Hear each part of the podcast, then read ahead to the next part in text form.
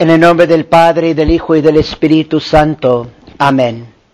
Nos ponemos de rodillas. Oh Jesús, tan bueno y misericordioso, mi amado Redentor, qué maravillosas virtudes mostráis en el torrente de penas, sufrimientos y humillaciones que abrumaron vuestro sagrado corazón en vuestra pasión de Gesemaní al Calvario. Qué humildad, qué mansedumbre, qué resignación a la voluntad divina, qué paciencia, qué caridad. Rezáis por los que os ultrajan, ofrecéis tus sufrimientos por los que os persiguen y afligen. Qué diferente soy de vos, mi modelo divino. Qué poco dispuesto estoy a soportar el más mínimo dolor. Cómo me alejo de la cruz más ligera. Qué impaciente soy en los sufrimientos, decepciones y contradicciones. Cuán grande es la conversión que debe efectuarse en mí, si deseo ser vuestro verdadero discípulo y parecerme a vos. Sin embargo, con toda sinceridad oro, oh Jesús manso y humilde de corazón, haz mi corazón semejante al vuestro. Amable Salvador mío, por los méritos de vuestra bendita pasión y muerte, ayudadme en adelante a considerar los dolores, sufrimientos y humillaciones como bendiciones enviadas del cielo con el fin de hacerme más cristiano, poder expiar mis pecados, despegarme del amor propio, mortificar mis pasiones y reconocer las vanidades del mundo, es decir, hacerme un santo. Guardaré vuestras benditas palabras en mi mente y corazón. Si alguno quiere venir en pos de mí, niéguese a sí mismo, tome cada día su cruz y sígame. Oh Jesús, Rey de amor, os suplicamos a través de la intercesión de vuestra Santísima y Dolorosa Madre, que nos concedéis el espíritu penitencial, el espíritu de humildad, obediencia y sacrificio, y la gracia de mortificar nuestra soberbia y amor propio.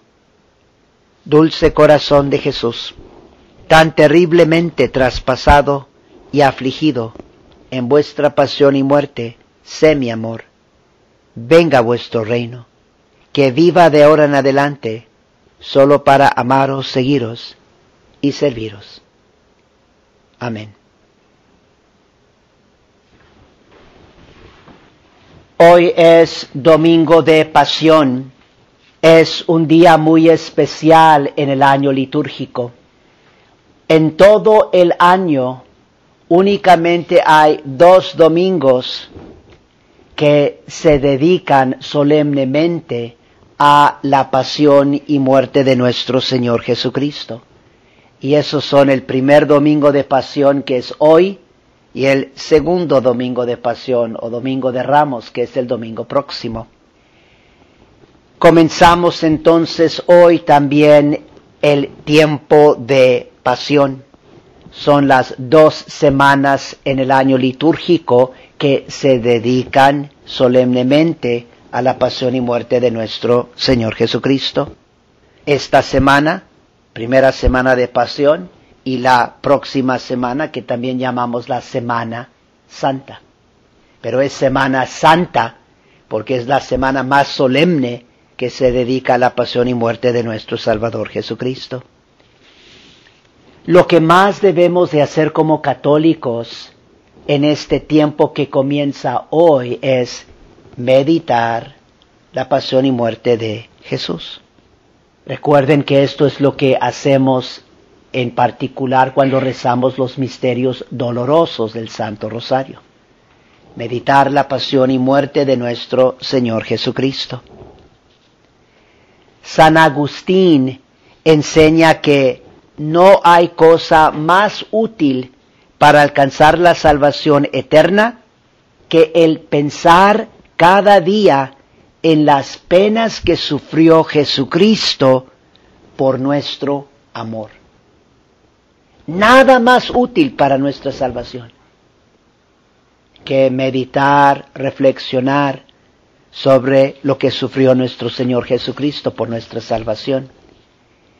Escuchen lo que dice San Antonio María Claret, cita, Ah, Dios mío, ¿cómo es posible que un alma que tiene fe y considera los dolores y las ignominias que Jesucristo sufrió por nosotros, no arda en amor para con Él y no forme resoluciones firmes de trabajar seriamente en hacerse santa para no ser ingrato a un Dios tan amante. Fin de cita.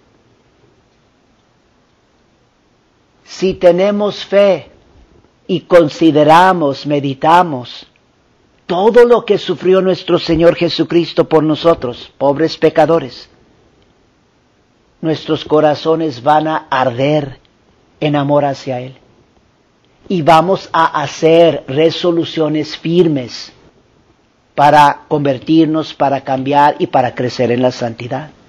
Eso es lo que debe de estar sucediendo en este tiempo de pasión. Es el tiempo más importante para santificarnos, porque lo que nos santifica es la pasión y muerte de nuestro Señor Jesucristo. Y al meditar sobre la pasión y muerte de Jesús, Pensemos en particular en su humildad. ¿Qué humildad nos muestra el Hijo de Dios? Y al estar meditando esto, debemos de formar resolución. Yo voy a ser más humilde. Qué humildad, qué mansedumbre nos muestra el Hijo de Dios.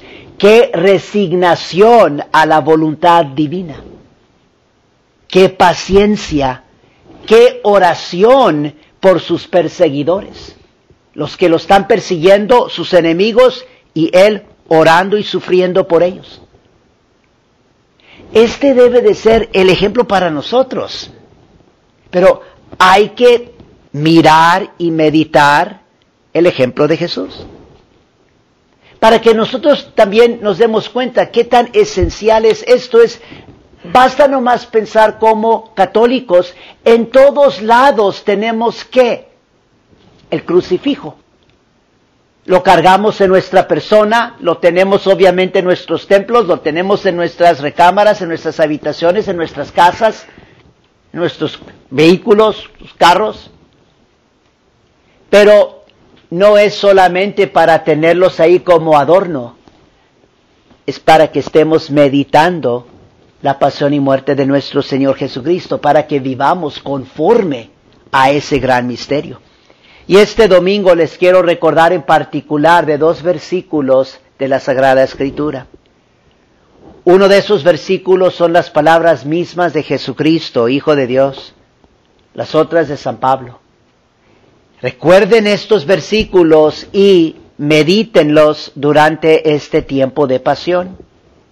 Lucas 9:23 cita, Si alguno quiere venir en pos de mí, niéguese a sí mismo, tome cada día su cruz y sígame. Fin de cita. Y la otra es 2 Timoteo capítulo 3 versículo 12, cita, Todos los que quieren vivir virtuosamente según Jesucristo, han de padecer persecución. Fin de cita. En estos días, ruéguenle a Jesús. Tú eres el único que puedes hacer esto. Tú le tienes que rogar a Jesús. Ruéguenle a Jesús por los méritos de su dolorosa pasión y muerte. O sea, la oración comienza así. O sea, cada uno tiene que rezarle y decir, Jesús, por los méritos de tu dolorosa pasión y muerte. Ayúdame. Ojalá que ustedes recen en esta manera fervorosamente durante este tiempo, cuando hay gracias especiales. Hay gracias especiales de la pasión y muerte de nuestro Señor Jesucristo comenzando hoy. De rezar por los méritos de tu dolorosa pasión y muerte, ayúdame Jesús a considerar las penas, tristezas, sufrimientos, enfermedades y humillaciones como bendiciones enviadas del cielo con el fin de hacerme más cristiano, más semejante a ti. Poder expiar mis pecados, despegarme del amor propio, mortificar mis pasiones y reconocer las vanidades del mundo. Ayúdame para que me santifique. Y aquí lo que estamos haciendo, le estamos pidiendo a nuestro Señor Jesucristo que Él nos ayude por lo que Él sufrió para que cuando nosotros sufrimos, ya sea humillaciones, persecuciones, enfermedad, que nosotros veamos en esas dificultades oportunidades para santificarnos, para humillarnos, para resignarnos a la voluntad de Dios, para crecer en humildad, para crecer en paciencia, para crecer en mansedumbre para orar por los que nos persiguen. Hay que hacerlo. Estas son las semanas, más que cualquier otro tiempo en el año, cuando nosotros católicos debemos estar mirando la cruz de Cristo. Una religiosa llamada Francisca del Santo Ángel se quejaba de que tenía las manos ampolladas. Y un día pareció oír que el crucifijo le decía, mira mis manos y después me dirás si todavía te quedan ganas de seguir quejándote. Con esto recibió gran valor para sufrir sus dolores con toda paciencia. Ya no se quejaba de su pequeño dolor, porque estaba más consciente del dolor inmenso de nuestro Salvador Jesucristo.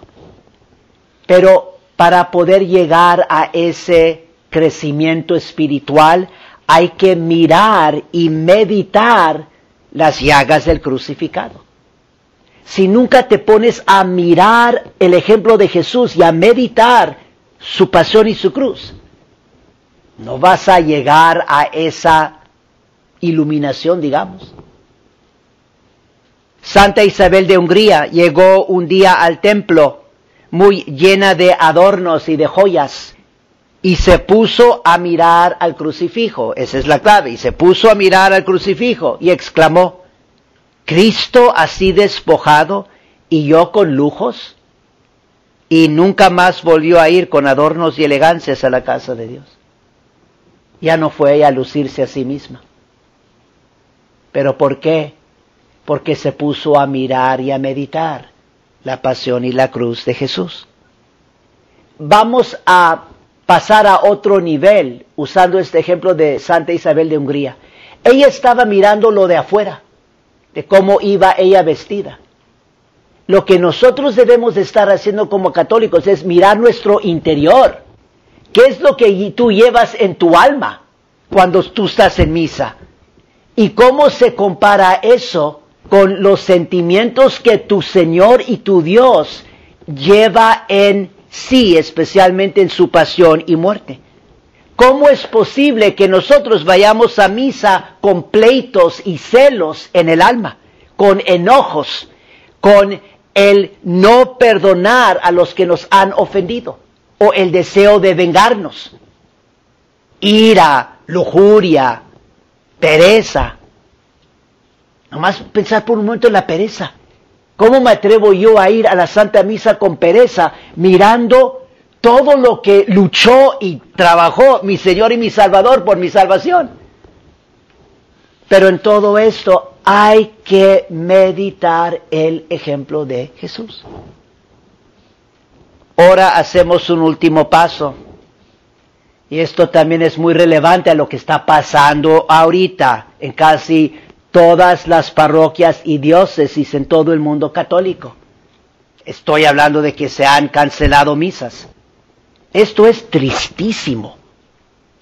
Que en este domingo, y probablemente también en el próximo, acabo de decir, los domingos en todo el año que más se dedican a la pasión y muerte de nuestro Señor Jesucristo, y nosotros los católicos abandonando a nuestro Señor Jesucristo.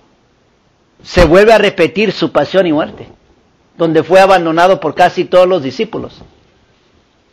Porque miren esto, recuerden lo que les dije, les, dije una cita de San Agustín, piensen otra vez en esto. San Agustín nos dice que no hay cosa más útil para alcanzar la salvación eterna que el pensar cada día en las penas que sufrió Jesucristo por nuestro amor pensar en la pasión de Jesús.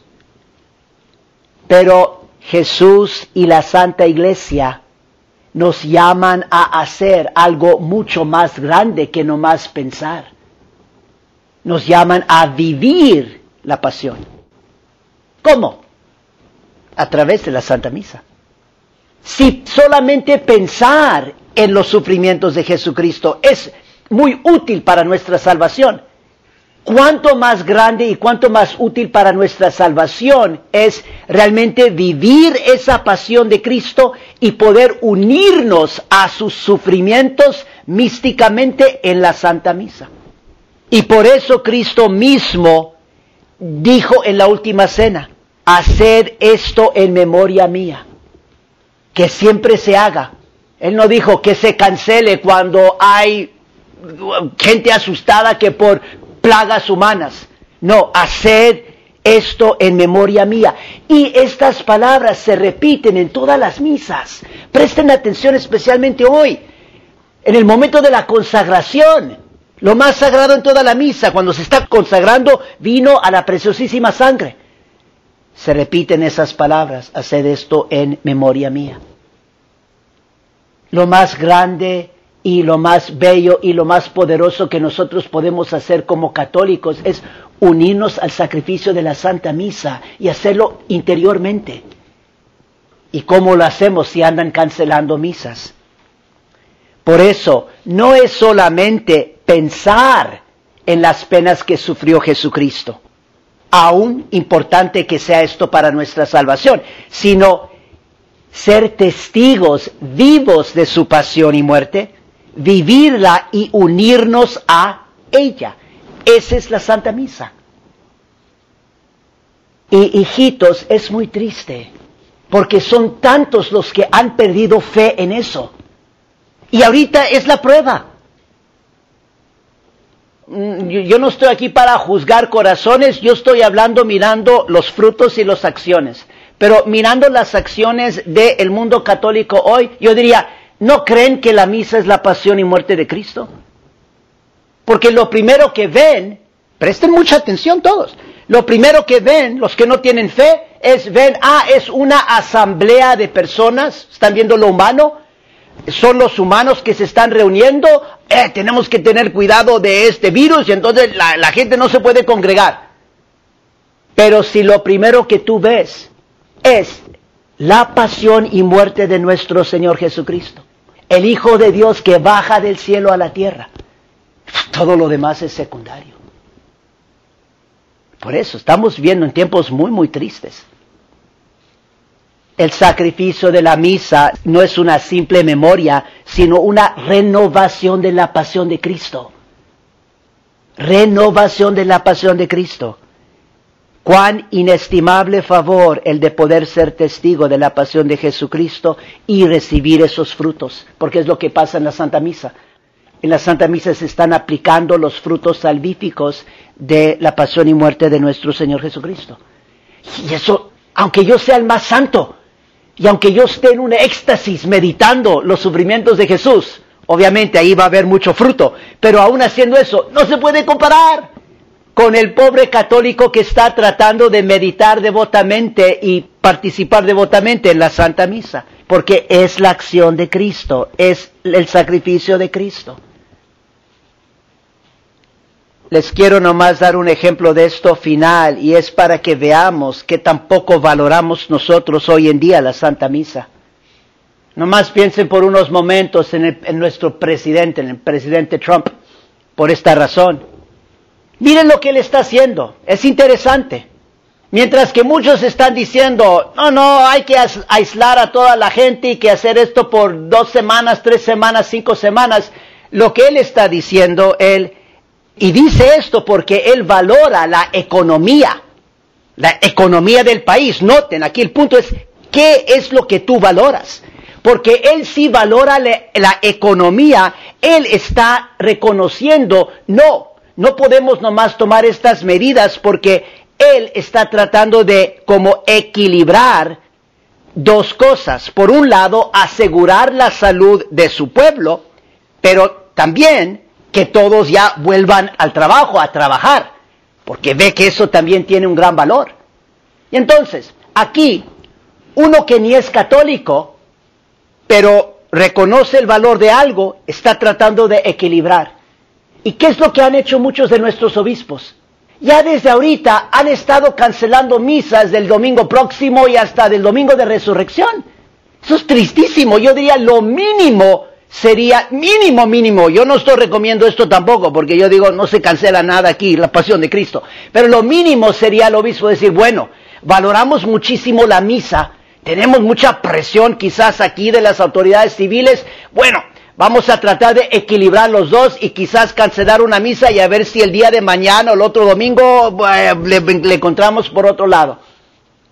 Pero ni eso. Termino nomás ahorita muy rapidito recordándoles lo grande que es la Santa Misa y de cómo la misa es la renovación de la pasión de Cristo. Recuerden esto, porque todo lo que está pasando en la Santa Misa es símbolo de la pasión y no nomás símbolo, sino es una ayuda para que entremos espiritualmente en la realidad que se está eh, realizando en la Santa Misa. Recuerden lo siguiente, el sacerdote revestido con los ornamentos sagrados representa a Cristo, nuestro Redentor, en su sagrada pasión. El amito, con el que cubre su cabeza. Eso es cuando el sacerdote se está preparando para la misa. Al empezar a revestirse, simboliza la corona de espinas y el lienzo con que cubriendo su divino rostro burlábanse de él los verdugos. El alba simboliza el vestido blanco con que le trataron a Jesús como a loco en la casa de Herodes, despreciándole. Y así está vestido el sacerdote católico. El cíngulo simboliza los cordeles con que fue atado Jesús en el huerto. La estola recuerda la soga que llevaba al cuello cuando le conducían preso. El manípulo, está el manípulo, el manípulo es símbolo del cordel con que le sujetaron a la columna para azotarle. La casulla simboliza el vestido de púrpura con que le cubrieron en casa de Pilato, estando ya coronado de espinas. Hijitos, lo mínimo que nosotros debemos de estar haciendo como católicos, ya sabemos que somos pobres pecadores, que muchas veces ni meditamos la pasión y muerte de nuestro Señor Jesucristo.